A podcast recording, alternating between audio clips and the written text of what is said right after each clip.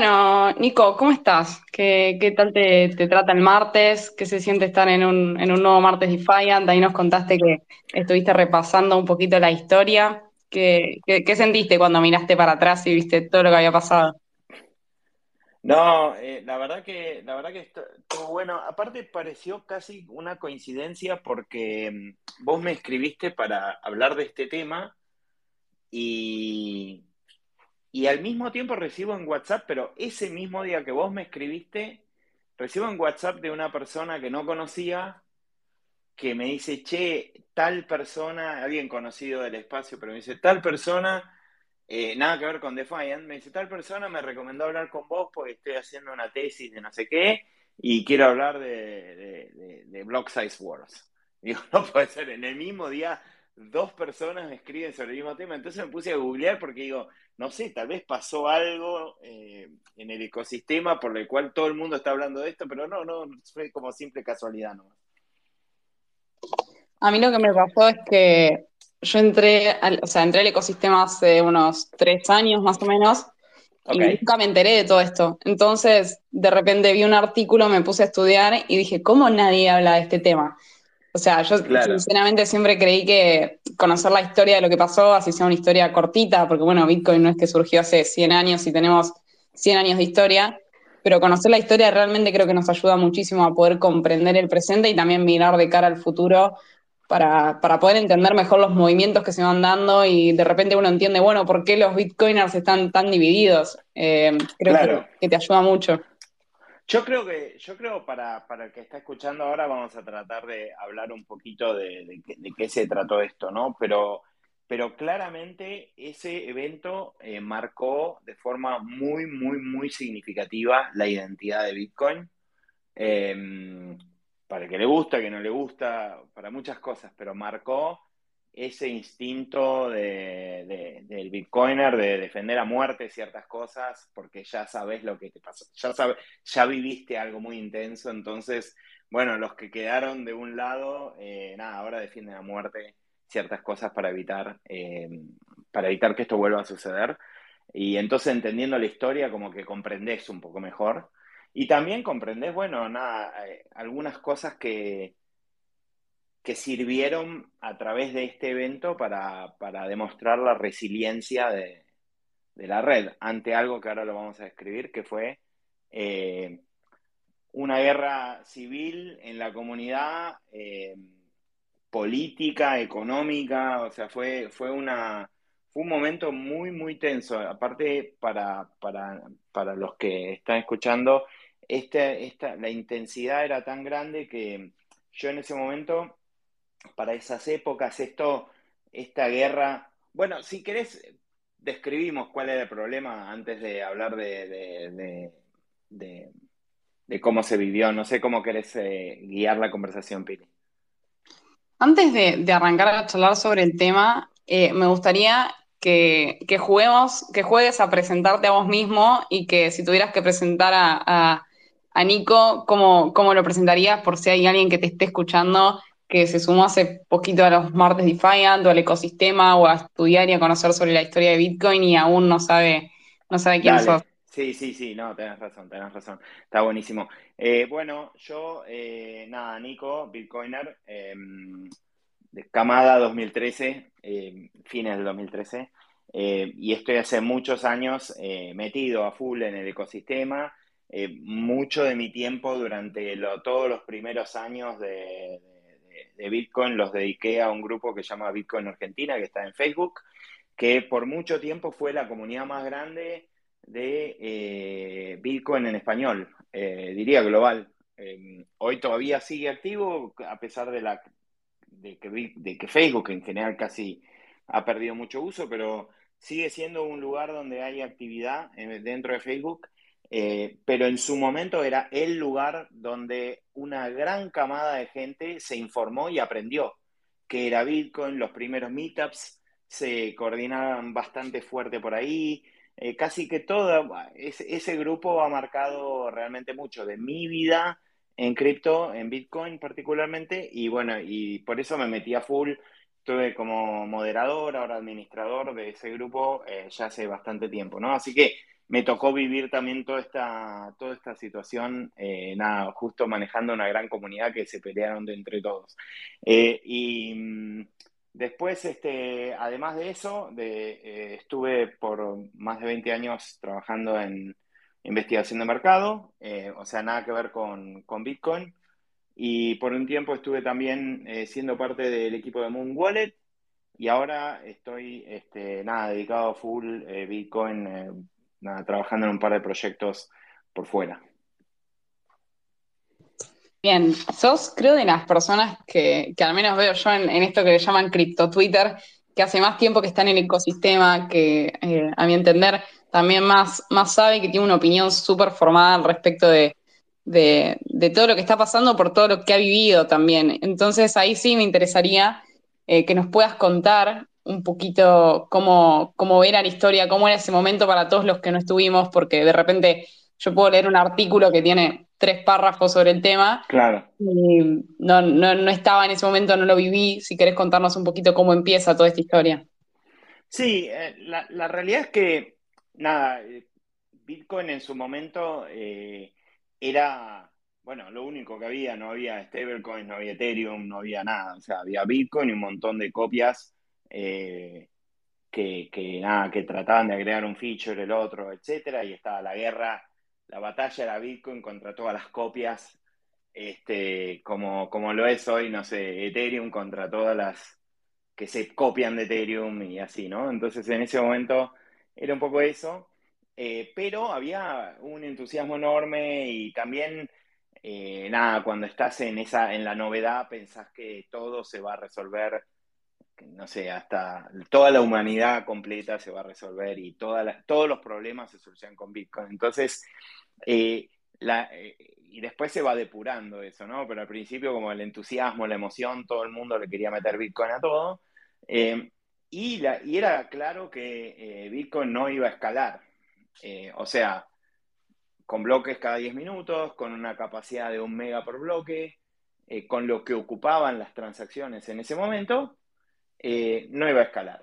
Por mucho tiempo eso no era ningún problema porque transferir Bitcoin era, era gratis. O sea, cuando, no sé, las primeras transacciones me tocó hacer, no, no había costo. O sea, realmente era, no, no había fee, no, no había nada, era muy, muy, muy marginal. Entonces no era como un problema, pero todo el mundo tenía claro que eso se iba a acabar muy rápido. Y entonces venía la discusión de cómo se iba a resolver. Entonces todo el mundo decía, bueno, si Bitcoin quiere ser Visa, PayPal o lo que sea, como el, siempre el foco de Bitcoin estuvo en dinero, en pagos, en reserva de valor, en ese tipo de espacios, entonces claramente no funcionaba, no iba a funcionar eh, eh, de manera autocustodiada Bitcoin, eh, no iba a funcionar. Entonces, este, bueno, ahí empieza a armarse el debate de cómo eso se iba a resolver y empiezan eh, las, las, opciones casi triviales de decir, bueno, si Bitcoin, eh, el bloque es de Omega y entran tantas transacciones, la solución es agrandemos el bloque. Entonces entran más transacciones. Y, bueno, pero ¿cuánto hay que agrandar? ¿Un mega, dos mega, ocho mega, diez mega? Porque la realidad es que una vez que tomas esa decisión, eh, nada, es este, hasta cuánto, hasta cuánto lo agrandás. Entonces empezó a aparecer una versión ahí por 2015 de una, versión de Bitcoin que se llama Bitcoin XT, que proponía ir agrandando el bloque gradualmente hasta 8 megas. Em, y esto no era eh, el cliente Bitcoin Core, era, era otro cliente, digamos, ¿no? Entonces, y, ya empiezan a proponer una forma, no estaba ni claro cómo se actualizaba eso, o sea, cómo, cómo se ponen todos de acuerdo para decidir sobre esto. Pero desde ahí es como que arranca con mucha intensidad eh, toda, esta, toda esta batalla, donde había básicamente dos campos, dos campos de ideológicos bastante bien definidos, que tenían que más o menos se agrupaban entre los más orientados a negocio versus los más orientados a tecnología y developers, como que había como cierta agrupación, entonces todos los que estaban del lado del negocio, eh, empresas, etcétera, todos apoyaban agrandar el bloque porque, claro, era, obviamente ellos veían que si se hacía caro y si no escalaba, entonces el negocio eh, se iba a ver afectado, ¿no? O sea que era como bastante lógico verlo desde ese punto de vista. Pero del otro lado, eh, todos los más este, técnicos, este, más analíticos, más bitcoiners, diría, decían, che, pero pará, si, si agrando el tamaño de bloque, entonces correr un nodo de Bitcoin no va a ser posible. O por lo menos va a haber mucha gente que no lo va a poder hacer. ¿Por qué? Porque correr un nodo de Bitcoin consume tanto disco rígido como ancho de banda de la red hogareña. Y si queremos que Bitcoin sea resistente a la censura, uno de los elementos fundamentales es correr nodos. Es que cualquier persona pueda correr nodo, que no haya un lugar puntual donde un gobierno pueda atacar. Y no solo eso, que vos como individuo se pueda hacer, si querés, totalmente soberano, conectándote con tus wallets, todo a tu propio nodo, sin depender de ninguna entidad, sin tener que confiar. Eh, porque siempre que vos usás una wallet, eh, prácticamente todas las wallets de mobile, no, hay algunas que son, que hacen, que, que, hacen bastante de esto, pero en general, prácticamente todas las wallets, tienen un nodo en el cual ellos confían y vos cuando usás la wallet confías en, ese nodo, ¿no? Eh, pero bueno, si vos puedes correr un nodo en tu casa, nada, conectas tu wallet a tu nodo y no, no necesitas confiar en nadie. Entonces había como toda una parte de la, de la, de la, narrativa que decía, che, si Bitcoin, si haces crecer el bloque, eh, esto va a tender a la centralización y Bitcoin va a ser menos resistente a la censura. Ahora, todo eso era difícil de establecer, cuánto era mucho y cuánto era poco. O sea, ¿era 4 mega mucho o no? O sea, bueno, entonces ahí eh, en esto era muy parecido a la política. O sea, esto era como casi todos los países este, donde hay dos partidos este, y que todos tienen su verdad y te van a mostrar números y qué sé yo, y se van a pelear a muerte y van a aparecer fake news y van a atacarse con las narrativas, etcétera. Así se, así se empezó a atacar todo esto. Entonces era difícil saber también discernir para un usuario, para un observador externo. Era como que medio que entendías un poco las dos cosas, pero dependía de a quién le creías más. Em, y así em, em, empieza como, como a, subir el tono, porque este Bitcoin XT empieza a poner como una especie de sistema de activación y, ahí empieza a movilizarse como todo el ecosistema eh, realmente a, a, ponerse de acuerdo, porque para, también para los que no saben, una de las cosas que se discutía en ese momento también era, bueno, ¿y cómo se hace una actualización en Bitcoin? O sea, ¿quién lo determina? ¿Cómo es el proceso? Eh, y entonces tenías a los mineros que decían, bueno, en las reuniones donde se escalaba, decían, listo, nosotros activamos, ponemos todos ese software de Bitcoin XT y chau, eso es Bitcoin, porque nosotros tenemos el hash power. Eh, después los, los las grandes empresas decían también lo mismo, ¿no? Si todos aceptamos a esta versión de Bitcoin como la verdadera, entonces como que toda la comunidad va a tener que aceptarla. Y de ese lado tenías a Coinbase, BitPay, Bitmain, que era el, minero más grande de Bitcoin del momento, eh, y sigue siéndolo hoy. Eh, y así todas las empresas del ecosistema grandes se empezaban a como a agrupar. Y por otro lado tenías a los bitcoiners que decían, no, pero a mí no me importa lo que diga el dueño de los mineros o, Coinbase. Eh, lo que importa es lo que diga mi nodo. Y entonces ahí te das cuenta que no era fácil coordinar esas partes. Y, por otro lado, mucha gente decía que en, que en, realidad estaba buenísimo que eso sea así. O sea que, que si Bitcoin tenía que resistir realmente a todo tipo de ataques en el futuro, lo peor que le podía pasar a Bitcoin es que sea muy fácil actualizarlo, que sea fácil, que hay dos, tres personas que deciden, ah, vamos a hacer este roadmap, todos se ponen siempre de acuerdo, porque entonces cualquiera podría ir a esas dos o tres personas y medio que convencerlas de ir por un camino que tal vez no es el que la comunidad quería. Entonces, bueno, claramente en Bitcoin no hay eso. Y entonces, este, nada, em, la, intensidad del debate eh, empezaba, empezaba a subir. Eh, durante 2015, 16 y 17, que fue lo que duró desde que se lanza Bitcoin XT hasta que se activa eh, Segwit, porque entre medio hubo varias versiones, Bitcoin XT, Bitcoin Unlimited, Bitcoin Classic, termina el fork de Bitcoin Cash, se propone Segwit, Segwit se propone Segwit 2X, eh, entre medio pasó de todo. Em, entre medio pasó también eh, que sale la propuesta de Lightning Network, entre medio surge, sucede el fork de Ethereum que se particiona con Bitcoin Classic, en la comunidad se dividen y se crean dos cadenas, entonces eso brindó mucha información a, mismo a esta, esta, discusión de Bitcoin, de decir, ves lo que pasa cuando la comunidad no se pone de acuerdo, se parte la cadena en dos, se parte la comunidad y se parte en dos. Entonces eso también eh, informaba, digamos, al debate de Bitcoin que todavía no se lograba resolver, ¿no? Sin duda, Nico, escucharte es para, para hacer una serie de Netflix sobre la historia de Bitcoin y, y, tener varios capítulos y poder verlos eh, y repetirlos y repetirlos, porque creo que estás llenísimo de info.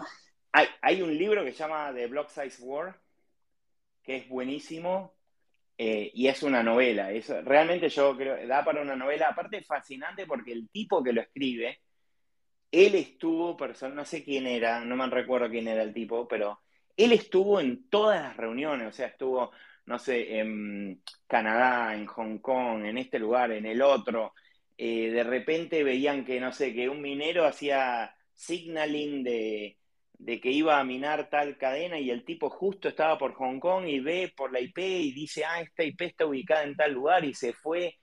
No sé, hay, unas historias que no, no, puedes creer, parece de ciencia ficción.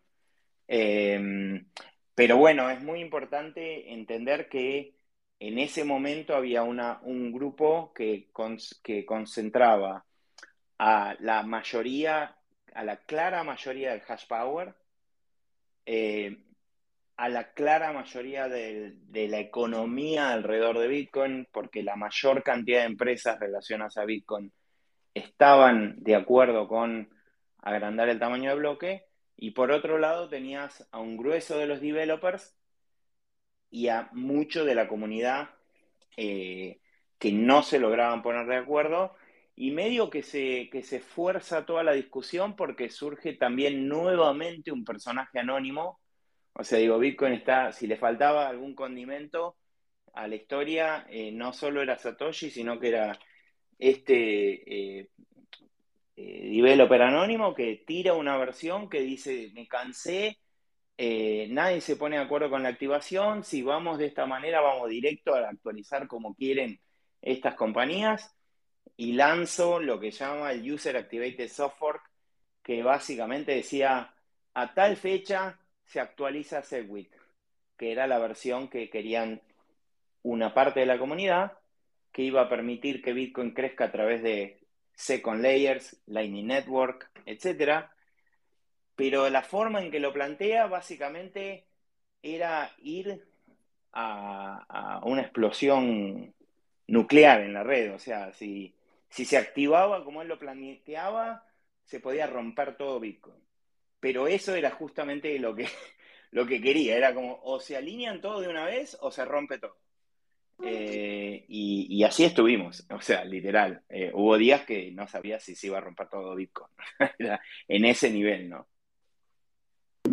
Nico, y a ver, escuchándote y por ahí recapitulando un poco, eh, creo que, a ver, yo vengo escuchando hace, hace mucho que se viene hablando sobre el, famoso trilema de las blockchains, que entiendo que también, o sea, en Bitcoin, en la red de Bitcoin podemos extrapolarlo y, utilizarlo también, porque básicamente el dilema que se plantea es, necesitamos más escalabilidad, más eh, velocidad para poder procesar más transacciones a la vez, pero a la vez no tenemos que resignar la descentralización y la seguridad que tiene Bitcoin. Pero bueno, a la vez crecer un bloque, hacer un bloque más grande, nos implicaría tener más centralización. Entonces, ¿cómo carajo resolvemos eso? ¿Hasta ahí vamos bien? Es correcto, ¿no? De hecho, eh, aplica full en, todas las blockchains en general. Bitcoin la vivió de, pleno en esta, en, esta, en esta discusión, ¿no? Bien, buenísimo. Y algo que me, que me gustaría entender, porque al menos cuando yo leí la historia de, de, de las Block Size Wars, me, me, quedaba como medio sin poder comprenderle, creo que puede ser la duda de muchos, cómo es el, la gobernanza o cómo se toman las decisiones en, en Bitcoin, quién decide, cómo se vota, porque yo todo lo que vi era un proceso, como decís vos, súper informal, un proceso donde eh, que gane el más fuerte, eh, como, como se dice que sobreviva el mejor. Sí, sí no, eh, no, claro, es que no, no, por eso digo que hay, hay gente que incluso opina que mientras más caótico sea actualizar Bitcoin, eh, más resistente va a ser a todo tipo de ataque, porque justamente no sabes ni por dónde empezar. Tiene sus pros y sus contras, ¿no? O sea, la contra es que al ser tan caótico y tan difícil de lograr el consenso, o sea, hoy básicamente vos para lograr actualizar Bitcoin necesitas un consenso monstruoso de todas las partes involucradas. Necesitas convencer a los mineros, a prácticamente wallets, empresas, todos de que luego lo adopten, a developers y a la comunidad en general. Pero ¿cómo haces eso? ¿Dónde están todas esas personas? ¿Quiénes son esas personas? O sea, ni sabes quiénes son todas esas personas. Y aparte, ¿quién tiene el incentivo para llevar la bandera de hacer esa actualización? Porque, por ejemplo, hay muchas ideas eh, dando vueltas, por ejemplo, eh, no sé, cosas que podrían mejorar. Eh, no, no voy a entrar en detalles técnicos, pero, pero hay una que llama este, un nuevo tipo de firma que, que, está dando vueltas, que podría generar algunas mejoras, etc. Y hay un developer que la propuso. Está bien, pero ¿y, cómo él convence a, todo, a todos de, que, de esto? ¿Por qué haría él tremendo esfuerzo?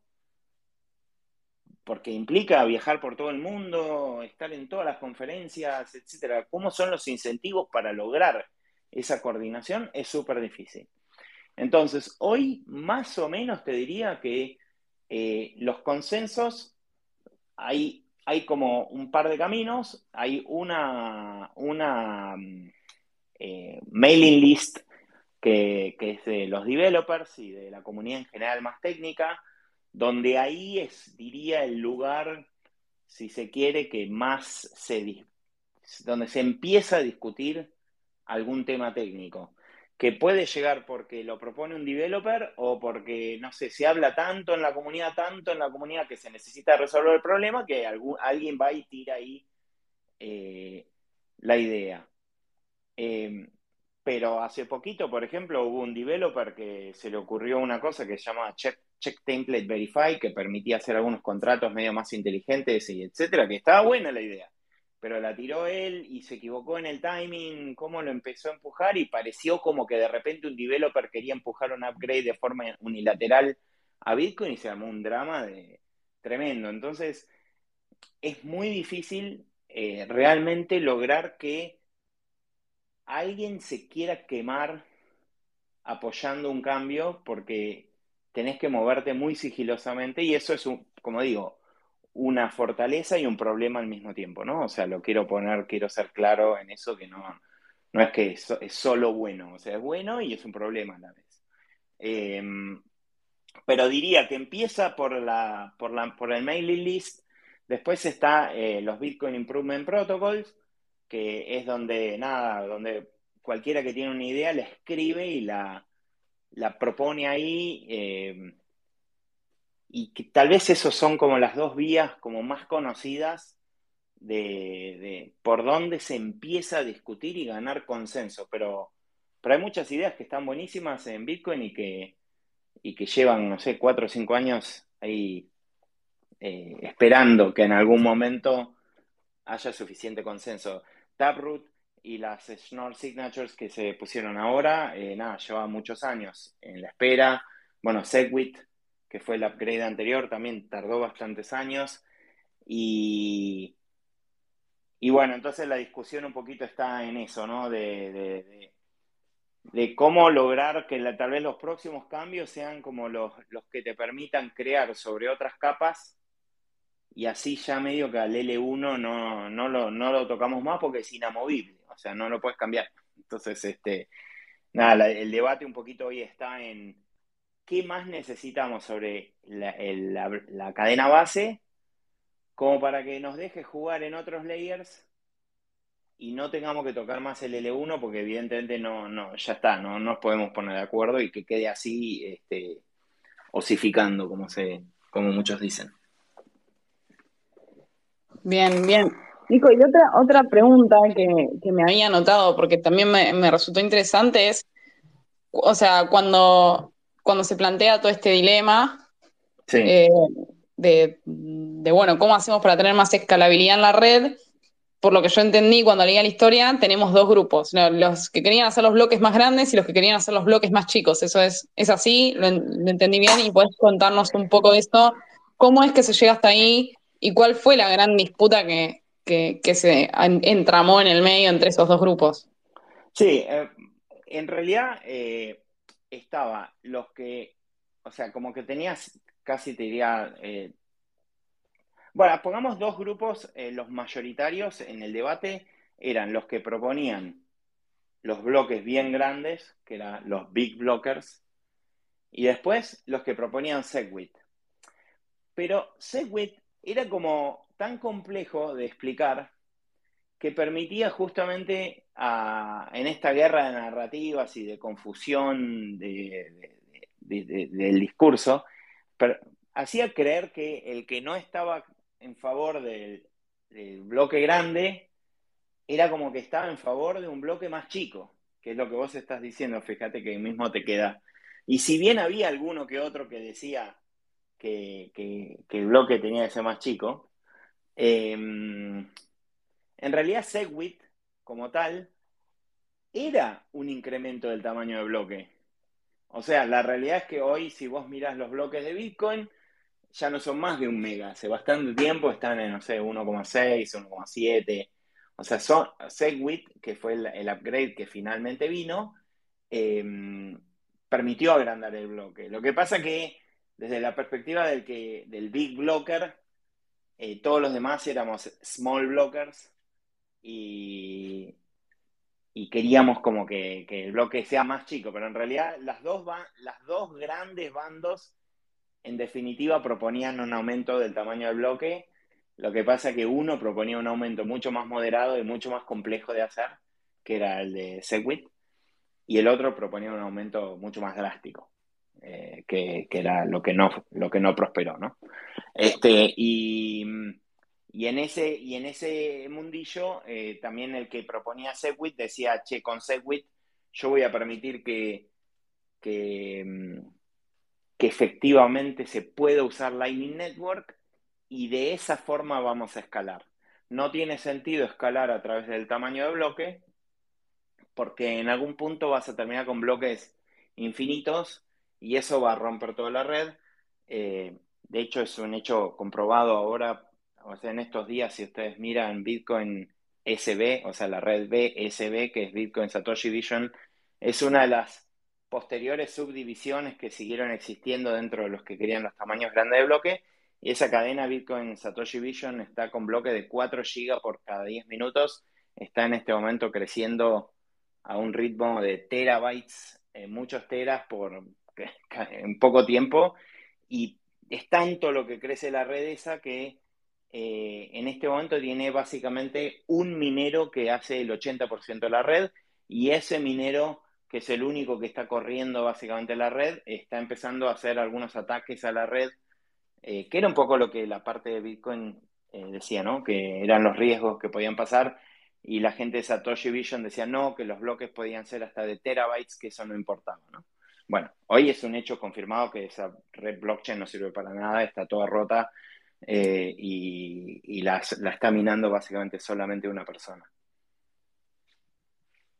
Nico, y Escuchándote, eh, lo, primero que se, me viene a la cabeza, y también te hago esta pregunta para que puedas explayarte un poquito más y volver a charlar del tema de la centralización, es que cuando uno dice, bueno, aumentemos el tamaño de los bloques para que entren más transacciones, intuitivamente decís, bueno, esto tipo sería buenísimo, ¿por qué nos opondríamos a esto y qué consecuencias nos puede, negativas nos puede traer procesar más transacciones a la vez? No, es que, es que es como intuitivamente no podés pensar que está mal. O sea, por eso, por eso es que los, el grueso de los que estaban del lado del negocio eh, lo veían como súper positivo. O sea, realmente para la experiencia de usuario, pagar un fee medio errático, que sube, que a veces tenés un fee más alto, más bajo, es una experiencia muy complicada. O sea, si queríamos que Bitcoin sea usado de forma sencilla por todos, nada, que de repente tengas un fee que se te va a cualquier valor, eh, es una experiencia incómoda para el usuario. Entonces, este, todos los que pensaban desde el lado del negocio decían, no, yo creo que el fee sea lo más, más bajo posible todo el tiempo on-chain. Y para eso necesito ir agrandando de forma constante el tamaño de bloque a medida que cada vez más gente viene a la red. Em, entonces, esa era un poco la, posición. E incluso yo en ese momento, eh, no, no, como que no entendía muy bien los riesgos reales del agrandar el bloque. Eh, por supuesto, no estaba de acuerdo con los que pensaban de agrandar en forma gigantesca el bloque, pero me parecía razonable eh, agrandar un poco el tamaño del bloque. Lo que pasa es que era tan confusa la información que mismo yo no entendía que Segwit ya agrandaba el tamaño del bloque o cuál era la implicancia de Segwit. Entonces yo estaba como en un punto medio ahí intermedio, como diciendo, che, no nos peleemos entre todos, como que había de los dos lados algo razonable y poca información de que te determine en concreto qué pasa si haces uno o el otro. Em, pero bueno, la posición desde el punto de negocio era agrandemos el tamaño de bloque, pero por ejemplo, hoy estoy corriendo yo acá en mi casa un nodo de Bitcoin. Ese nodo procesa la información y la tengo sincronizado desde, bueno, desde los orígenes de Bitcoin. No, no yo, pero digo, cuando bajas el nodo, te baja toda la blockchain desde el día 1, la primera transacción. Eh, y esa blockchain en este momento creo que está en, no recuerdo de memoria, pero debe estar en 500 gigas por ahí eh, de, capacidad. O sea, toda la historia completa de Bitcoin son más o menos 500 y pico de gigas. Em, y eso, pues, y eso cada 10 minutos eh, pasa un bloque de un mega y pico, entonces hoy el ancho de banda que me consume eso es muy poquito, digamos. Entonces, nada, yo puedo conectar un nodo en mi casa con un disco de un terabyte y una conexión de internet casera eh, sin ninguna interferencia, nada del uso de la familia cotidiano de mi casa, se puede correr un nodo de Bitcoin. Em, si esto corriera un terabyte cada 10 minutos, no podría correrlo yo, claramente. Tendría que ser corporativo. Y hay redes que apuntan a eso, que, buscan eso y, logran, obviamente, necesitan tener más profesionalización, digamos, para correr los nodos, más inversión, más centralización, pero te dan la ventaja de una cantidad de transacciones por segundo enormes, etcétera, a muy bajo costo. Y bueno, después el usuario elegirá, ¿no? a dónde quiere a dónde quiere apuntar. Bitcoin eh, tenía el punto de decir, no, mira, la, la, red base es, ha, habido muerte y se va a defender de que sea resistente a la censura. Y no importa si nos tenemos que pelear entre todos, y fue lo que pasó, ¿no? O sea, eh, yo comentaba antes que yo manejaba este grupo de Bitcoin Argentina y, y en ese momento la batalla era, era grosa, o sea, era era realmente una pelea a, muerte entre una parte y otra. Había unos chicos de BitPay que en ese momento hacían una wallet que llamaba Copay. Era la wallet argentina en ese momento, era mi wallet también preferida. Y de repente todos se, alinearon con, con, la, con, con agrandar los bloques y se pelearon todos con todos y se fueron todos en masa del grupo. Eh, no, eran unas historias ahí unas peleas este, a muerte ahí en el grupo que han quedado para la historia. Ha habido videoconferencias entre bandos para tratar de alinear posiciones, incluso entre argentinos, digamos, que no participábamos del desarrollo, pero éramos todos una comunidad que nos rompimos todos. O sea, eh, y una parte efectivamente se fue toda del grupo en masa en ese momento. Nico, y, la pregunta acá es de qué lado estabas vos. Y también si en algún momento dijiste, bueno, por ahí no sé, pensabas una cosa y empezaste a pensar otra. Eh, ¿Cómo fue ese, proceso personalmente tuyo? ¿Cómo lo atravesaste vos? Había, había una versión que en ese momento surgía que llamaba Segwit 2X. Y era una versión que trataba, si se quiere, de encontrar como un camino eh, intermedio, como la, la, la, ancha avenida del medio, o sea, romper la grieta. Eso era lo que buscaba esa, esa, ese Segwit 2X. Y básicamente lo que hacía era decir, bueno, mira, ok, eh, por un lado tenías a todos los de Bitcoin XT, había otros de Bitcoin Unlimited que proponían Unlimited, ¿no? O sea, tamaño de bloque sin límite, etcétera, tenías ese campo. Por otro lado, tenías algunos que no querían ningún ajuste, pero te aceptaban, ok, Segwit, porque eso permitía Lightning Network. Y entonces, entre medio, sale una propuesta de también nuevamente las empresas y los mineros a decir, bueno, a ver, ya intentamos por todos lados, está Bitcoin XT, Classic, esto, todas implementaciones del nodo de Bitcoin de otros developers, todas tuvieron problemas, se rompían por todos lados, entonces ni los que proponían los bloques grandes querían correr una versión de Bitcoin que no sea la de Bitcoin Core.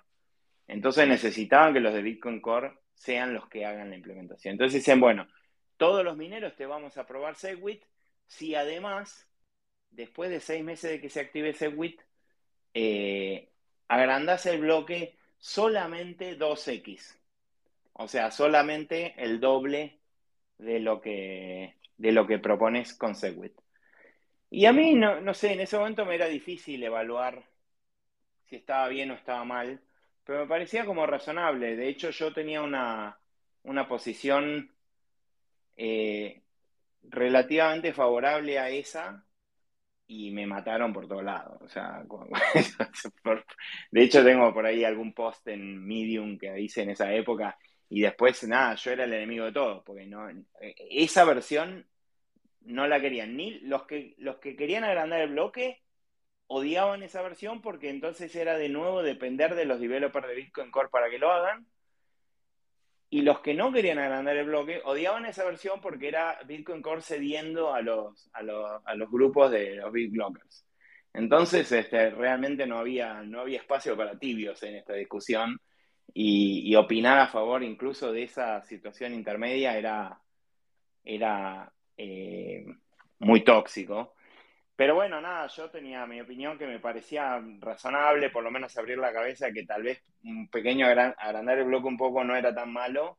Hoy lo sigo pensando, pero eh, sí, tal vez me equivoqué en que, en dos cosas diría. Una que no entendía que qué tanto Segwit efectivamente iba a funcionar, y Lightning y todo, entonces, este, nada, nunca me hubiera imaginado en ese momento cuando estaba la discusión, para que se den una idea, mover Bitcoin en el 2017 te podía costar 10 dólares de fee.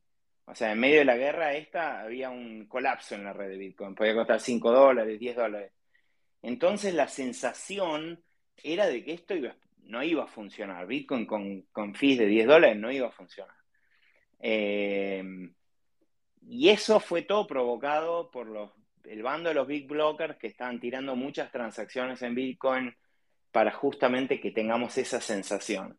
Y yo caí un poco en esa trampa, diría. Nunca me iba a imaginar que mismo hoy en día Bitcoin, con Bitcoin a 20 mil dólares, este, seguir mandando on-chain por muchos momentos a 5 centavos, 3 centavos.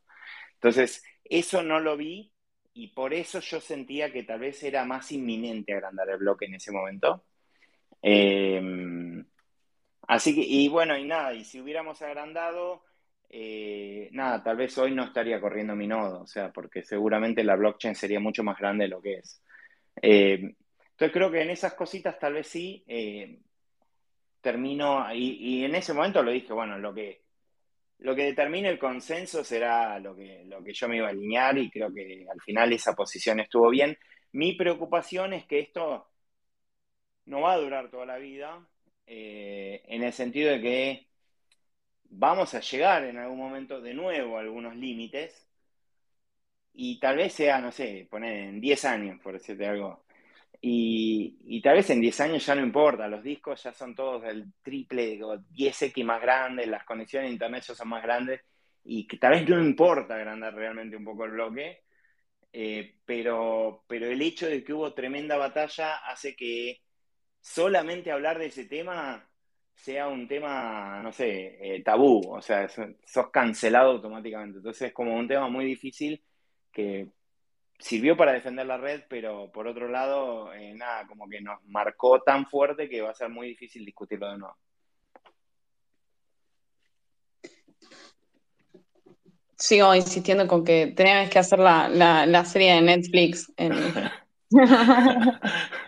no, no, es que, es que realmente, digo, yo cuando vi el, libro este, Block Size War, es, es para una película, o sea, es, es, es una película de, política, geopolítica, eh, porque es, es, todo, es técnica, es manejo de comunidades, es política, es fake news, es manejo de propaganda. Cada bando, tanto lo de los big blockers como lo de los small blockers, tenían sus canales de chat donde empezaban a coordinar acciones de propaganda contra el otro, donde usaban información que era falsa, eh, pero para confundir. Entonces nadie, nadie entendía nada. Vos sentías que el otro tenía razón y, mismo yo caí en alguna de esas trampas. Eh, por eso digo, fue, es de película lo que pasó. Nico, y cuando, cuando me puse a leer y a estudiar un poco el tema para, para, poder también eh, venir y, hacerte preguntas que, que tengan sentido, algo de lo que estuve leyendo es que hubo mucho, eh, no, sé cómo decirlo de una manera bonita, hubo mucho como revuelo alrededor de la propuesta de Sewit porque se decía que perjudicaba a los mineros, o sea, que podían perder comisiones, eh, estaba relacionado también con la activación del ASIC Boost o algo así, había leído. Sí, sí, si podés contarnos un poco de eso. Bueno, eso entre medio de la batalla de.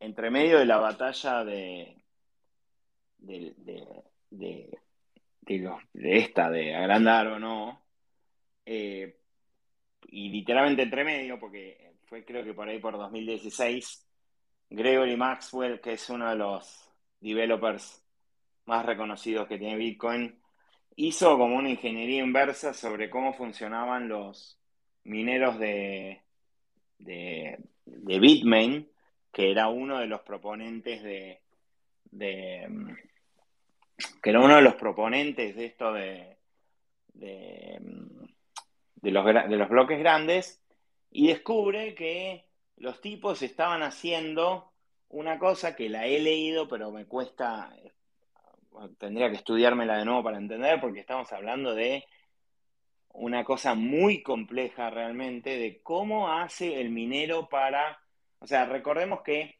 los mineros lo que hacen para ganar el derecho a minar es corren un hash. Un hash es básicamente vos pones cualquier cosa, incluso si buscan en internet hash online o hash generator, hash es H-A-S-H.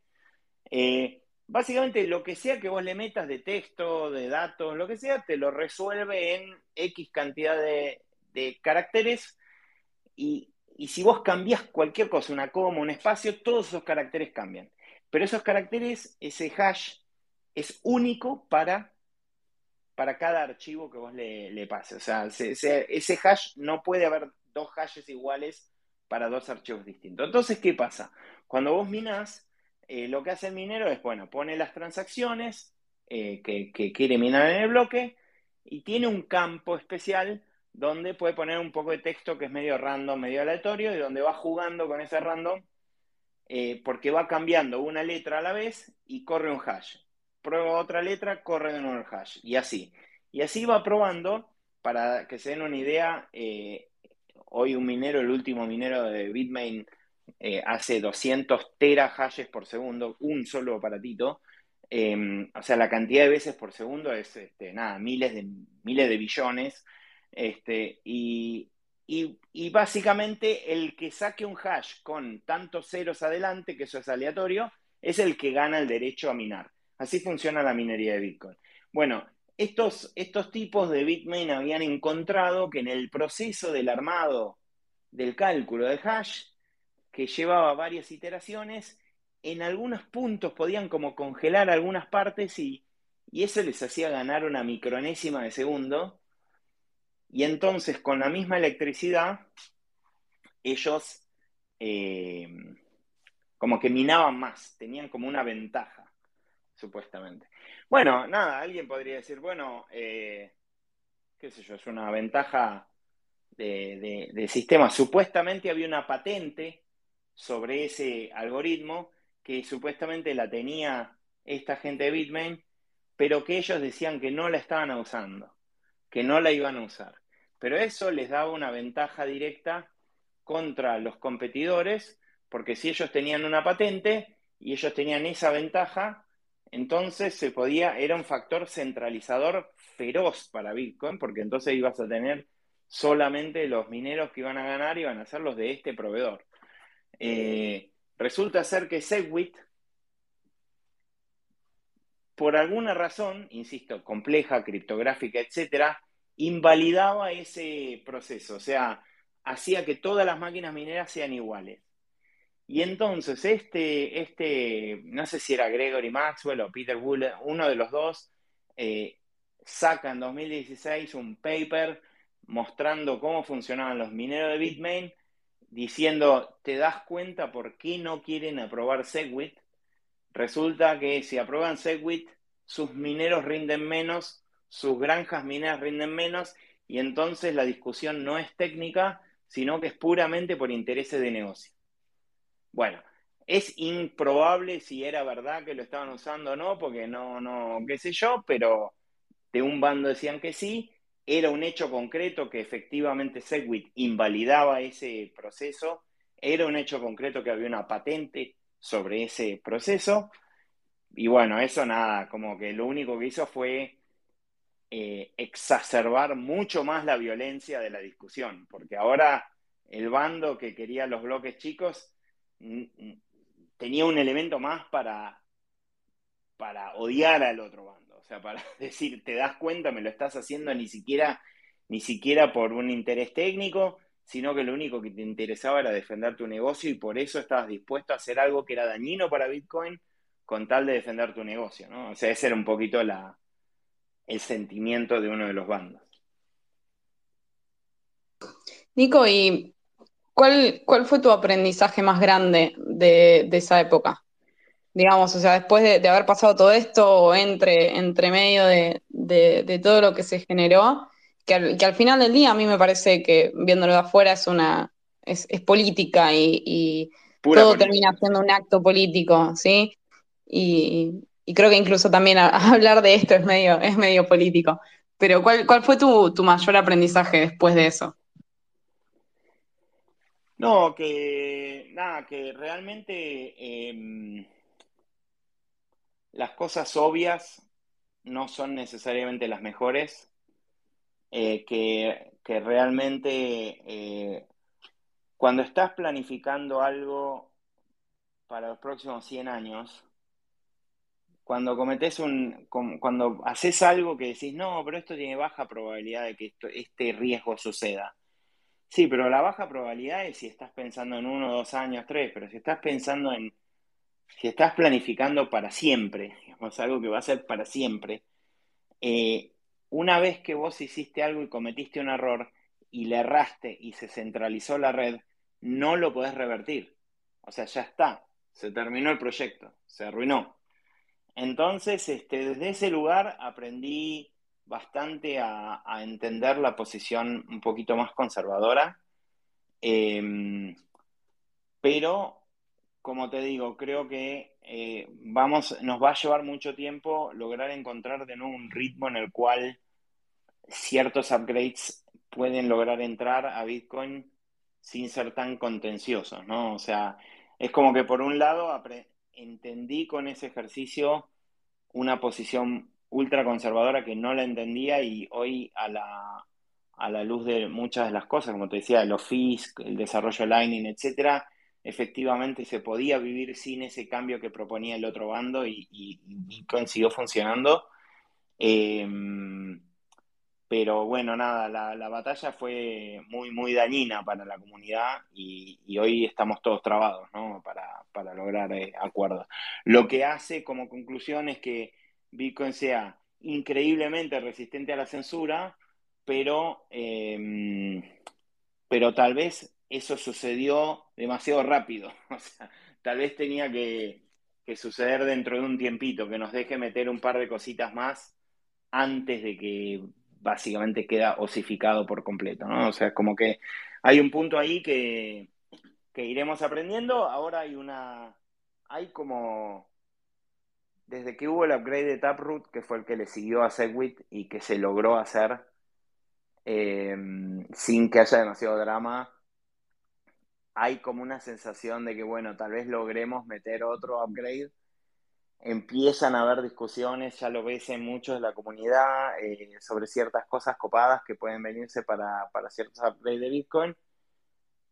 Pero bueno, nada, hay que armarse de paciencia. Uno está construyendo para los próximos 100 años, no, no, no, no hay que desesperarse. Y bueno, y siempre está el riesgo, eh, pero mira, tal blockchain está haciendo todo esto y esta te y vas a desaparecer antes de que metas el próximo upgrade y tal vez sí, sé yo, no sé.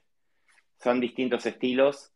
Em, Bitcoin opta por este camino, ¿no? Y, cualquier riesgo de que te pueda llevar a la centralización es simplemente no se negocia, o sea, no, existe la posibilidad de, de que eso siquiera pueda ser un buen trade-off para la comunidad. Entonces, bueno, está bueno, pero tiene sus riesgos, ¿no? O sea, tiene su, su, lado complejo.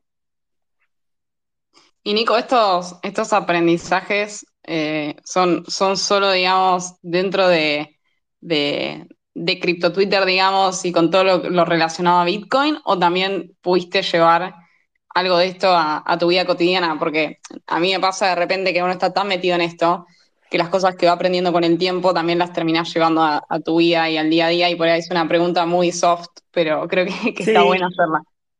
No, lo que pasa es que no, eh, más allá de, mm, o sea, no hay muchas cosas en las que uno esté metido que estás construyendo en tan largos plazos, ¿no? Entonces, este, como que estas decisiones, eh, este tipo de discusiones, eh, eh, creo que, insisto, tal vez lo que, lo que aprendí que, está, que estuvo bueno es esto de a veces lo obvio no es lo mejor. Eh, y, que eso para mí era, bueno, fue un poco la conclusión de, la discusión. O sea, realmente la posición de agrandar el bloque era la obvia. era como fácil. Ah, bueno, hagamos esto. Era como, no sé, cualquier persona ya es obvio.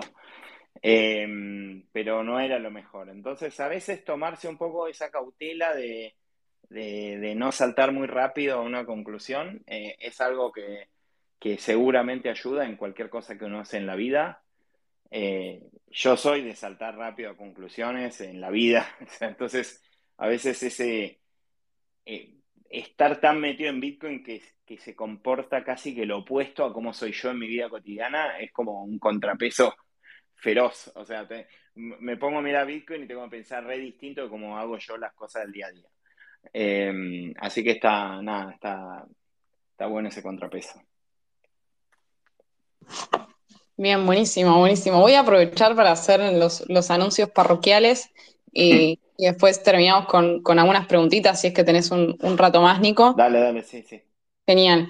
Bueno, primero les quiero comentar que hace unos días eh, nuestros queridos redactores han hecho un artículo sobre las Bitcoin Block Size Wars que estuvo súper interesante y a raíz de eso, de, leer eso, fue que yo dije, no, no tengo que llamar a Nico y, charlar sobre esto, que también lo invité a Hernán, que lo veo por ahí, que no, no pudo venir porque, porque tenía un compromiso, pero sinceramente eso fue a mí lo que me motivó a, estar hoy acá, a volver a leer un poco y, del tema y, llamarlo a Nico. Así que se lo súper recomiendo si, si tienen ganas de, saber un poco más, de, de leer la historia cronológicamente en este artículo, la verdad que Por lo menos está bueno en ese link porque ves como cronológicamente un poquito, eh, un poquito la historia, ¿no? Sí, sí, eso a mí me, ayudó bastante viéndolo desde hoy, con, el diario del lunes, ¿no? Es un poco eso, el diario del lunes. Y después quería avisarles que a partir de las 20, o sea, dentro de dos minutos, van a poder claimear el POAP. Hay 10 minutitos para claimearlo. Y las palabras con las que lo van a poder claimear es, son, en realidad, transacciones, guion medio, por guion medio segundos. Son tres palabras en minúscula que van a poder usar a partir de las 20, ya en un minuto, desde la app de POAP. Y son transacciones, guion medio, por guion medio segundos. Si no se, si no se entendió, última me, me avisan por cucaracha y las repetimos. Y para seguir, Nico, a mí me, interesaba porque charlando con Hernán, yo eh, esta tarde le escribí a Hernán y le digo, bueno, vos por ahí que, tenés muchísima más experiencia que yo y que nos hubiera encantado tenerlo acá, eh, decía algunas preguntas o algunos temas que estén buenos para, para tocar con Nico. Y él, una de las preguntas que me, que me pasó, que yo sinceramente eh, no, no sabía qué era, es, ¿qué fue el New York, el New York Agreement? Nico, si nos puedes contar un poquito de eso. Sí, eh, digo, en ese momento había todas unas este, eh, eventos que se llaman Scaling Bitcoin eh, y había, había la, el, evento de, creo que arranca como uno en Montreal, después en Hong Kong, después en Estados Unidos, que sucede en New York. y, y, nada, como no, recuerdo exactamente lo que sucedió ahí, pero lo que sí recuerdo es que básicamente, eh, como les venía diciendo antes, teníamos a em, BitPay, que era el procesador de pago más grande de Bitcoin, Coinbase, que era el exchange más grande de Estados Unidos, Bitmain, que concentraba entre mineros y farms la mayoría del hash power, y no solo era Bitmain, era Bitmain más un par más eh, de los grupos mineros que garantizaban casi la mayoría del hash power eh, por sí solos. Y así toda una serie de empresas como que hacen un apoyo público a una forma de activación más versión de Bitcoin que era esta, si no me equivoco, era la de Segwit 2X. Em, y que insisto, estas cosas eran, era como tirar eh, leña al fuego, porque era era como, era como que de repente un grupo, en un grupo cerrado, se pone de acuerdo en decir, esta es la versión, y ese grupo asume que, che, está buenísimo, fíjate, nos pusimos todos de acuerdo, acá están todos los mineros más grandes, las empresas de pago más grandes, los qué sé yo más grandes, y entonces toda la comunidad tiene que estar súper feliz porque nos pusimos de acuerdo, ahora está buenísimo. Eh, y no, y eso era lo peor que podía pasarle a un sistema como Bitcoin, porque si efectivamente Bitcoin se podía coordinar un upgrade en una reunión en Nueva York, donde un grupo determinado de personas conocidas se sienta sobre la mesa y traza una línea de un roadmap donde dice, a partir de acá se actualiza esta versión, hoy, ahora, en este momento, te digo que independientemente que la idea hubiera sido buenísima, y que realmente Bitcoin tenía que implementarla, si eso sucede, se rompe todo Bitcoin. O sea, no sirve más. O sea, Bitcoin murió. Y así de determinante lo digo. O sea, ya murió Bitcoin. Si eso se puede hacer, no sirve más Bitcoin. O sea, hay que buscar otra solución.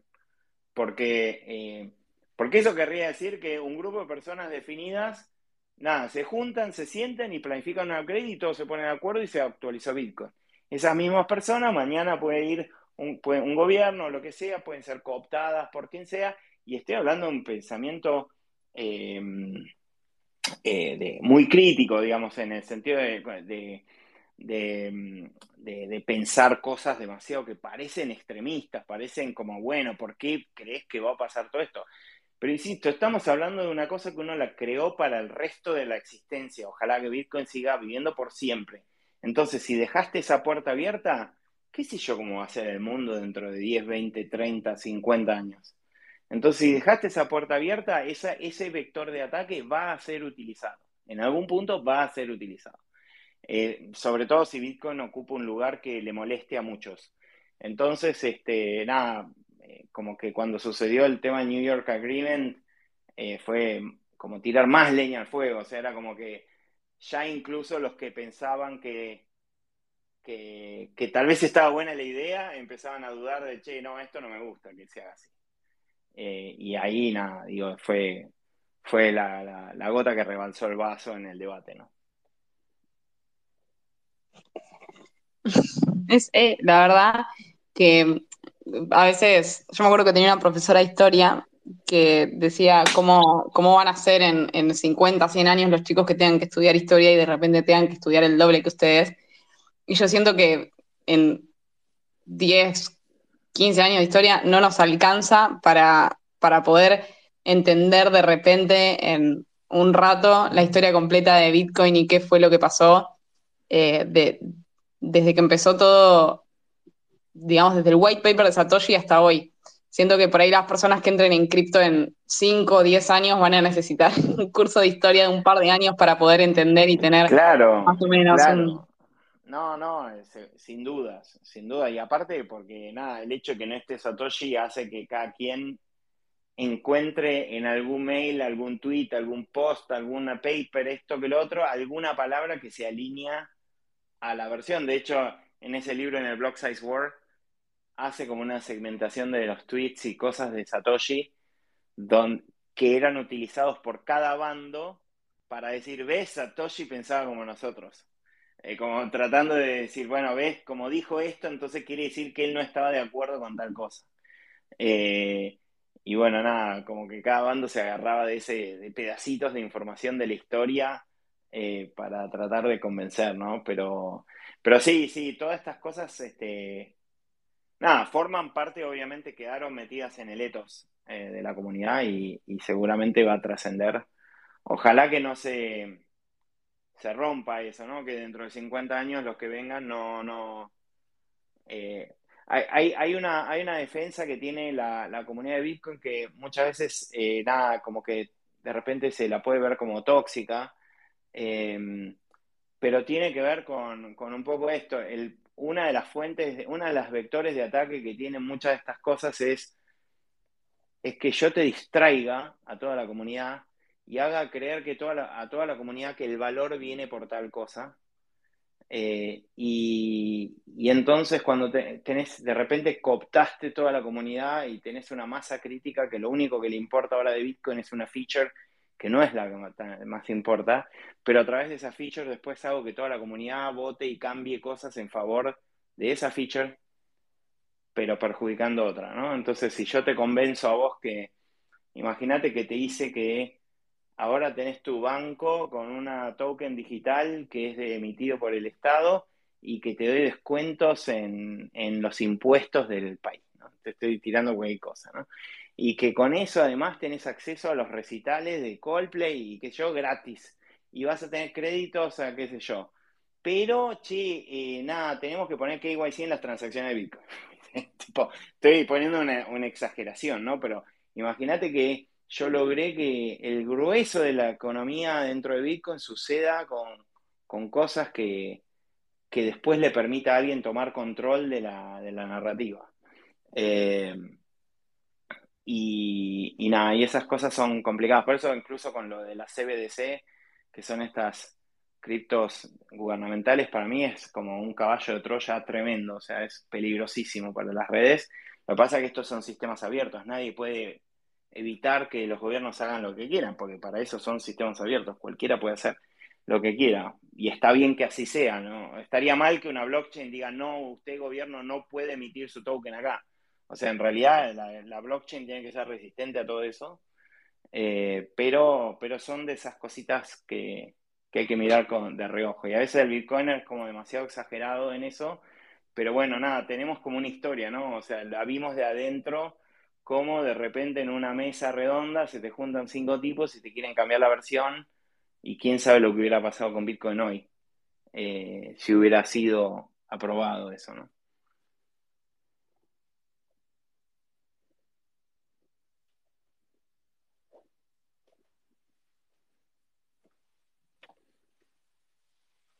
Creo que estás este, en mute, Pili. No sé si.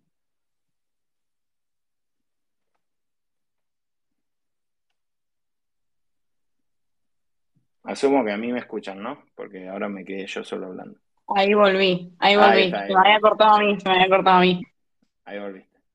No escuché lo último que dijiste, Nico, eh, pero sí tenía preparada una pregunta que me gustaría hacerte antes de, que te vayas para poder dejar el contexto entero.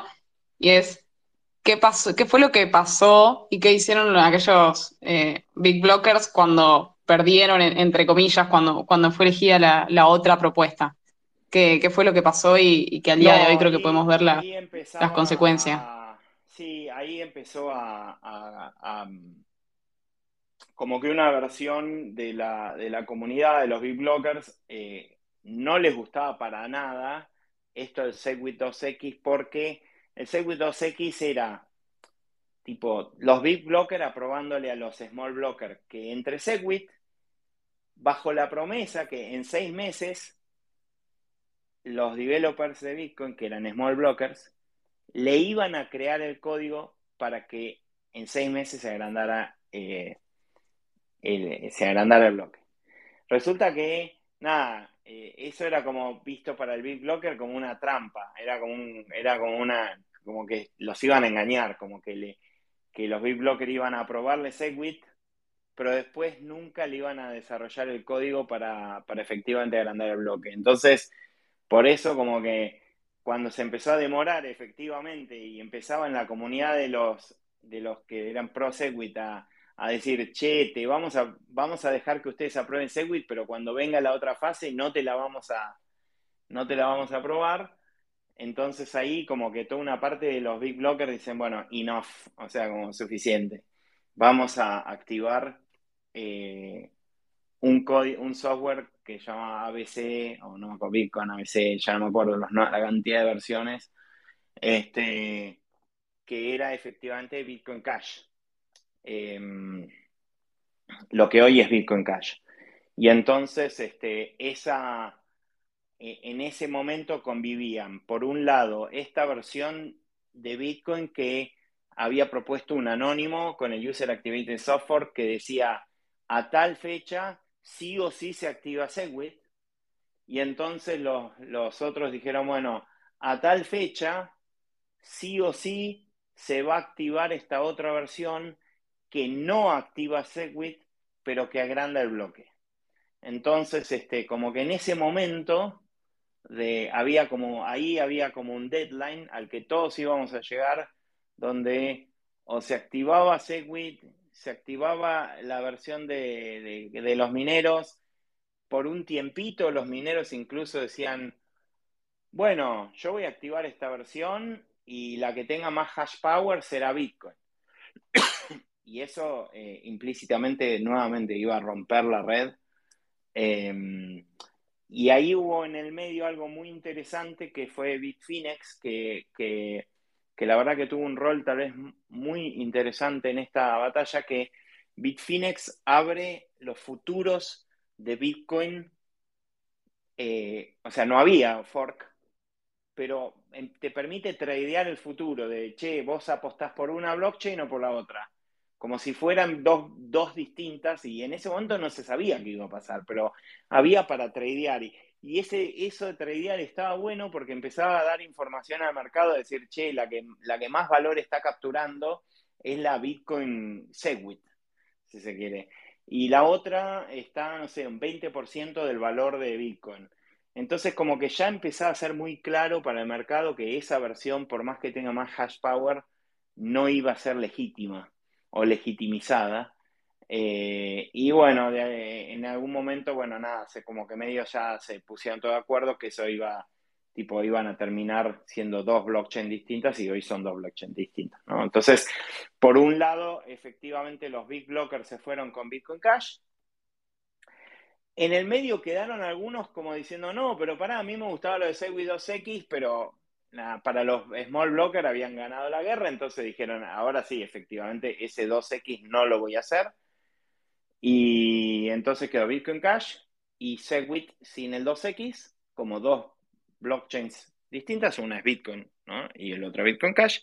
Y después dentro de Bitcoin Cash seguían habiendo peleas de big, big blockers, digamos, al punto que se dividió Bitcoin Cash posterior, no me acuerdo ya en qué momento, pero posteriormente a eso, entre Bitcoin SB o BSB y Bitcoin Cash. Entonces, Bitcoin SB es la que está teniendo ahora bloques de 4 GB. Eh, Bitcoin Cash, no me acuerdo si era de hasta 8 MB, no me acuerdo cuánto era el tamaño de bloque. Y eh, Bitcoin, ¿no? Que es la que tenemos hoy. Una conclusión que, que, saco así fácil, y perdón por la burrada que voy a decir, pero es el tamaño sí importa, ¿no, Nico? el tamaño sí importa, pero a veces el tamaño chiquitito eh, puede ser más resistente, eso es una, un aprendizaje que a veces es contraintuitivo. bueno, estamos, estamos aprendiendo muchísimo en este martes de Faya, no solo de Bitcoin, sino de, la vida. Creo que esto también queda grabado y se los, se los quiero comentar. Tenemos los podcasts del martes de Faya. Ya veo que, sacan nos sacan a los dos un titular, viste, de los diarios, el tamaño se importa, viste, ya está. Toda la discusión filosófica y de, qué sé yo, técnica, etcétera, se redujo a el tamaño no importa. bueno, si salimos en, los diarios... Eh, eh, habrá valido la pena. Claro, yo eh, conocía a un, un, chico que hacía publicidad y que decía, bueno, al fin la buena o la mala publicidad termina siendo publicidad, en fin. Exactamente, exactamente, exactamente. Bueno, Nico, y, y para ir cerrando, y creo que, que realmente la verdad que yo aprendí más de, la historia de Bitcoin en, esta horita y pico que, en lo que había aprendido todos estos años. Eh, para ir cerrando, me gustaría em, preguntarte, porque hay un tema que, se viene hablando bastante, que se viene viendo bastante, y es el tema de las roll-ups en Bitcoin. Em, incluso vi que vas a estar participando sobre un Spaces o una charla al respecto. Me gustaría tener tu opinión, ya que te tenemos acá, y cómo ves eh, la, implementación de rollups en Bitcoin.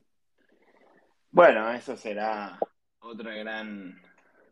Bueno, esperemos no tan contenciosa, pero, pero es, de momento es este. A ver, eh, Zero Knowledge eh, Proofs puede ayudar en Bitcoin por dos lados. Una, no requiere ningún cambio en la, de consenso, con lo cual se puede implementar hoy, que básicamente lo que te permite hacer es comprimir la blockchain en, una proof. Entonces, este, vos podrías potencialmente decir, che, con esto, eh, en vez de tener que bajarme la blockchain desde el año 2009 hasta ahora, sincronizarla toda, etcétera, que es algo que va a ir creciendo con el tiempo y cada vez más y más y más, y eso hace que si se te cae un nodo de Bitcoin y te lo tenés que reiniciar, te lleva unas horas si estás en un gran server a un par de días si estás en una Raspberry, y, pero eso es hoy, dentro de 10 años, ¿cómo va a ser eso?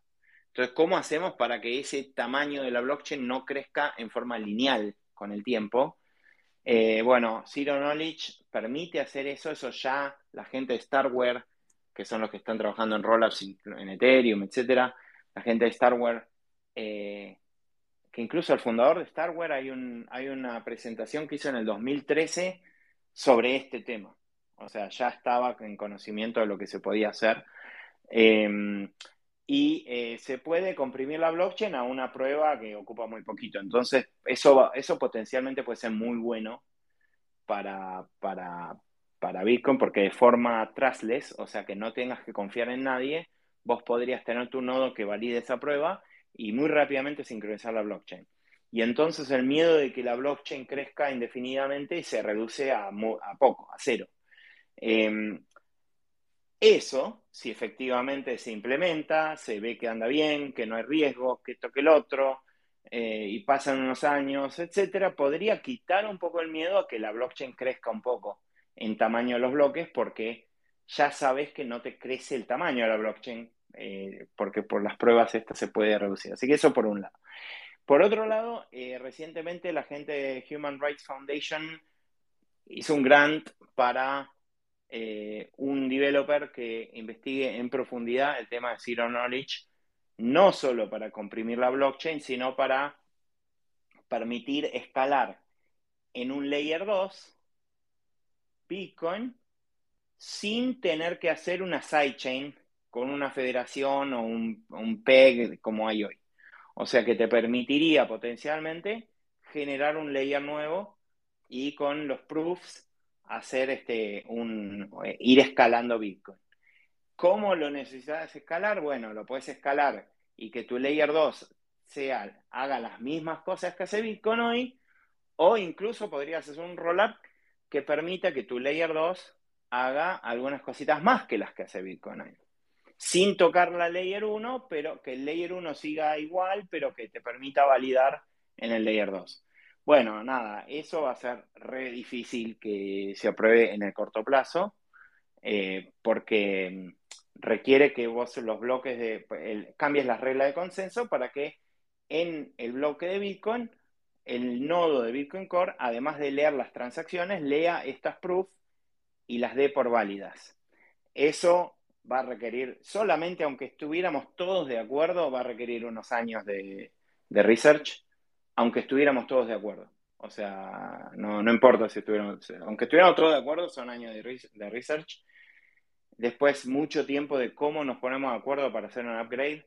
Acá no hay en Bitcoin como hay en otras blockchains, mismo en Ethereum, que tiras un fork y todo el mundo se pone de acuerdo en cinco minutos.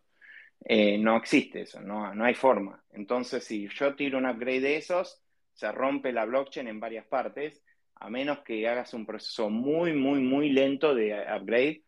Eh, entonces, creo que eso va a llevar bastante tiempo, pero está buenísimo que podamos hablar como comunidad en Bitcoin de eso. O sea, a mí me parece increíble, un paso adelante tremendo, que como comunidad no te cancelen de decir, che, ¿y qué tal si hacemos esto? Entonces hoy hay ese documento, está buenísimo, es un paper que está en GitHub de este chico, eh, que se llama Litecoin, es un developer que está en Sovereign, que es un proyecto de DeFi en, en, RCK, y él fue el encargado de hacer toda esta, esta research. Y es muy, muy interesante y efectivamente confirma que se puede efectivamente hacer escalar Bitcoin 100x con algunas pequeñas modificaciones en el layer 1. Eh, y dependiendo de cuánto le querés agregar, eh, nada, eh, como que vos sin agregar el tamaño del bloque, podrías escalar tanto, agrandando un poco el bloque, puedes escalar mucho más. Y bueno, como que da un poquito toda esa especie de opciones, ¿no? Así que me parece a mí me parece increíble que en Bitcoin estemos pudiendo discutir eso, así que eso me parece ya un buen progreso. Y Nico, ¿vos crees hoy realmente en la adopción masiva de Bitcoin en algún momento? O sea, ¿es algo que realmente se te pasa por la cabeza como algo posible? Eh, a ver, masiva, no sé, estos son horizontes de tiempo muy, muy grandes. Eh, masiva en el sentido de que, che, Bitcoin reemplaza al dólar y es la moneda cotidiana, eh, o sea, como que, y que yo voy a comprar un pan y vale tanto en Bitcoin, digamos, ese sentido lo veo con mucha menos probabilidad, pero, pero masivo en, el en términos de que, de que todo el mundo entiende y puede tener acceso y, y eso sí lo veo, lo reveo porque es un horizonte muy largo de tiempo, solamente faltan varias colisiones globales financieras para que la gente vaya descubriendo. Y esto, la confianza en una cosa como Bitcoin solamente viene con el tiempo, o sea, no, no, hay mucha gente que, o sea, es muy poco tiempo esto lo que tiene Bitcoin. Bitcoin y cripto en general, pero digamos, estamos hablando de Bitcoin ahora. Entonces, para que el grueso del mercado le crea que puede confiar en esto, nada, va a tener que bajar un poquito la volatilidad, eh, va a tener que haber demostrado Bitcoin que ya lleva, no sé, 50 años andando y siempre anduvo y, siempre en el largo plazo fue bueno. Y entonces eso va a generar para mí adopción, pero hablamos de décadas, de muchas décadas hacia adelante, ¿no? Eh, lo que sí veo copado es, este, nada, algunos usos de Bitcoin con Lightning como red de pagos que se están viendo que, que están empezando a crecer, donde usan como Lightning por detrás, pero vos ni te enterás hay un proyecto llamado Coin Corner que está en, que implementaron en la isla de Malta, que lo están llevando a, Arabia, a, Arabia, Emiratos Árabes, etcétera, y, nada, vos vas con una tarjeta de crédito y pagás como si fuera una, con una tarjeta de crédito contactless, pero en realidad por detrás estás usando Bitcoin y el usuario ni se da cuenta, pero estás usando una red alternativa, Visa, Mastercard, etcétera, y eso está funcionando ya. Y eso tal vez son usos que, me parece que están buenos, porque dan como nuevas alternativas de pagos eh, que si ven los videitos de Coin Corner, todos van a querer todos tener las tarjetitas esas para pagar en el supermercado porque están buenísimas. Em, no sé, esas cosas creo que sí van a tener más adopción. Bueno, Nico, y me queda una última pregunta y creo que ya te exprimí demasiado en esta clase de, de historia. Tus preguntas son el gran engaño. Este. no, no, pero... Dijo la última pregunta desde hace siete preguntas. perdón, perdón, perdón, es que quiero aprovecharte. No, la, última pregunta es, eh, nada, ¿cómo ves vos el, futuro de Bitcoin, el futuro de cripto en general? ¿Qué cosas por ahí te imaginas o te gustaría que pasen? Em, creo que hablando más, más a futuro como de COD. Eh, mira, la verdad que yo desearía que, nada, es como que siempre es difícil focalizarse en cosas que sean realmente útiles, porque no son, son las más difíciles de crear. Em, las cosas que traigan una utilidad real y que no sirvan para el corto plazo, el hype de ahora, entonces hay como unos incentivos creados muy fuertes para, sobre todo por, los VCs y todo, de nada, en vez de que construyamos todo sobre una blockchain o sobre dos o sobre un proyecto, etcétera, a mí me conviene hacer 20 versiones del mismo proyecto. Eh, porque por cada uno yo tengo tokens y por cada token genero incentivos y por cada cosa genero cosas. Y, como que ves eh, cosas que se van creando que no, que nada, que después viene un bear marketing, todo desaparece, ¿no? Y vos decís, che, qué lástima, porque fueron tanta gente, tantos developers, tanta inversión, que se fue en la nada, en generar riqueza espontánea, eh, y, que, que, si hubiéramos hecho algo, no sé, un poco más útil, estaríamos todos mejor, pero eso es lo más difícil de crear. Eh, mismo muchos proyectos de Bitcoin son re difíciles de que consigan fondeo porque no hay token. Entonces, este, vos este, querés crear una mejora en Lightning Network. Bueno, no sé, qué sé yo. Tenés que crearla, tenés que lograr valor, tenés que lograr un montón de cosas y eso lleva mucho más tiempo. Y por supuesto, no sé, siempre toda la atracción se va por el próximo token, el próximo airdrop, etc. Por otro lado, bueno, eso genera incentivos a probar y experimentar muchas cosas muy rápido y, de todo vamos aprendiendo, ¿no? No es que nada sirve, a mí me parece que de todas estas iteraciones eh, iremos aprendiendo, pero mi deseo es que lleguemos al punto donde el grueso del valor de Bitcoin y las blockchains en general estén en cosas que sean útiles para la gente, o sea, que den utilidad real. ¿Qué es utilidad? Bueno, es re subjetivo para cada uno, ¿no? Pero que, le cambie realmente la, vida a las personas. Y no porque que le cambie la vida a una persona que porque metió acá justo ese token, hizo 100x y ahora soy millonario, entonces me cambió la vida. Sí, está bien, pero estamos hablando de un porcentaje muy chiquitito de la gente. Eh, yo hablo de que realmente te sirva. Si vos escuchás en la narrativa la mayoría de los proyectos en las blockchains eh, que hablan de de la gente con el acceso a los bancos y el acceso a los créditos y el acceso a la economía, a la nueva economía y que los bancos son cerrados y toda esa narrativa está buenísima, yo me resumo, pero todo lo que se está haciendo no necesariamente ayuda a esa gente. O sea, porque no está al alcance todavía de esa gente. Está para usar, para tradear, para especular, etc.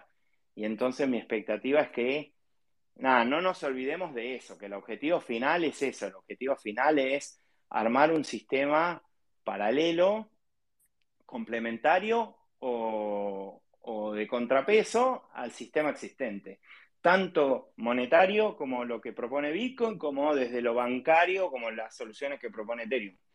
Eh, y, que, y que no nos olvidemos que ese es el objetivo al final, ¿no? Más allá de, armar herramientas para tradear cualquier cosa y, hacer 100x en 10 días, que, a veces lo digo así y, es porque no, como no me meto en eso, me las pierdo en todas, me las pierdo todas, pero no lo digo desde la bronca de haberme perdido todas, sino, sino lo digo genuinamente.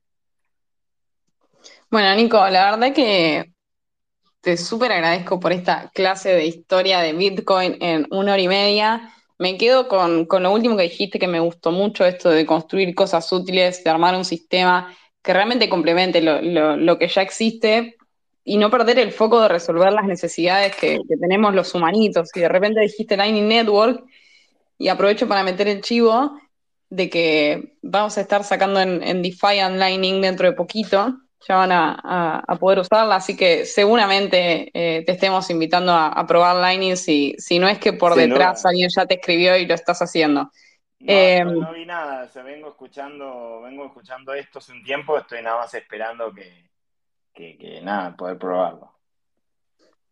Bueno, bueno, así que ya dejo el chivo, pronto lo, lo vamos a sacar. Y Nico, sinceramente, solo palabras de agradecimiento. Eh, el martes Defiant está abierto para cuando quieras volver a charlar eh, de, de, lo que tengas ganas, porque es un placer escucharte. Así que de mi lado, muchísimas gracias por sumarte y solamente agradecerte por, bueno, por venir. No, no, gracias por, por, Estuvo bueno el ejercicio de hacerme recordar este, parte de esta historia que, que, que nada, que que me agarró en mi época de aprendizaje también, o sea, me, me tocó aprender con, con, una cosa de estas sé que estaba bueno compartirla para que justamente, como decías vos, ¿no? La gente que va entrando eh, sepa estas cosas que pasan, ¿no? Y entonces uno no minimice cuando, cuando alguien te dice, che, pero mirá, hay un riesgo de esto, riesgo del otro, y pa siempre parece, no, dale, estás exagerando. No, no, no estoy exagerando. Mirá para atrás y mirá lo que pasó acá.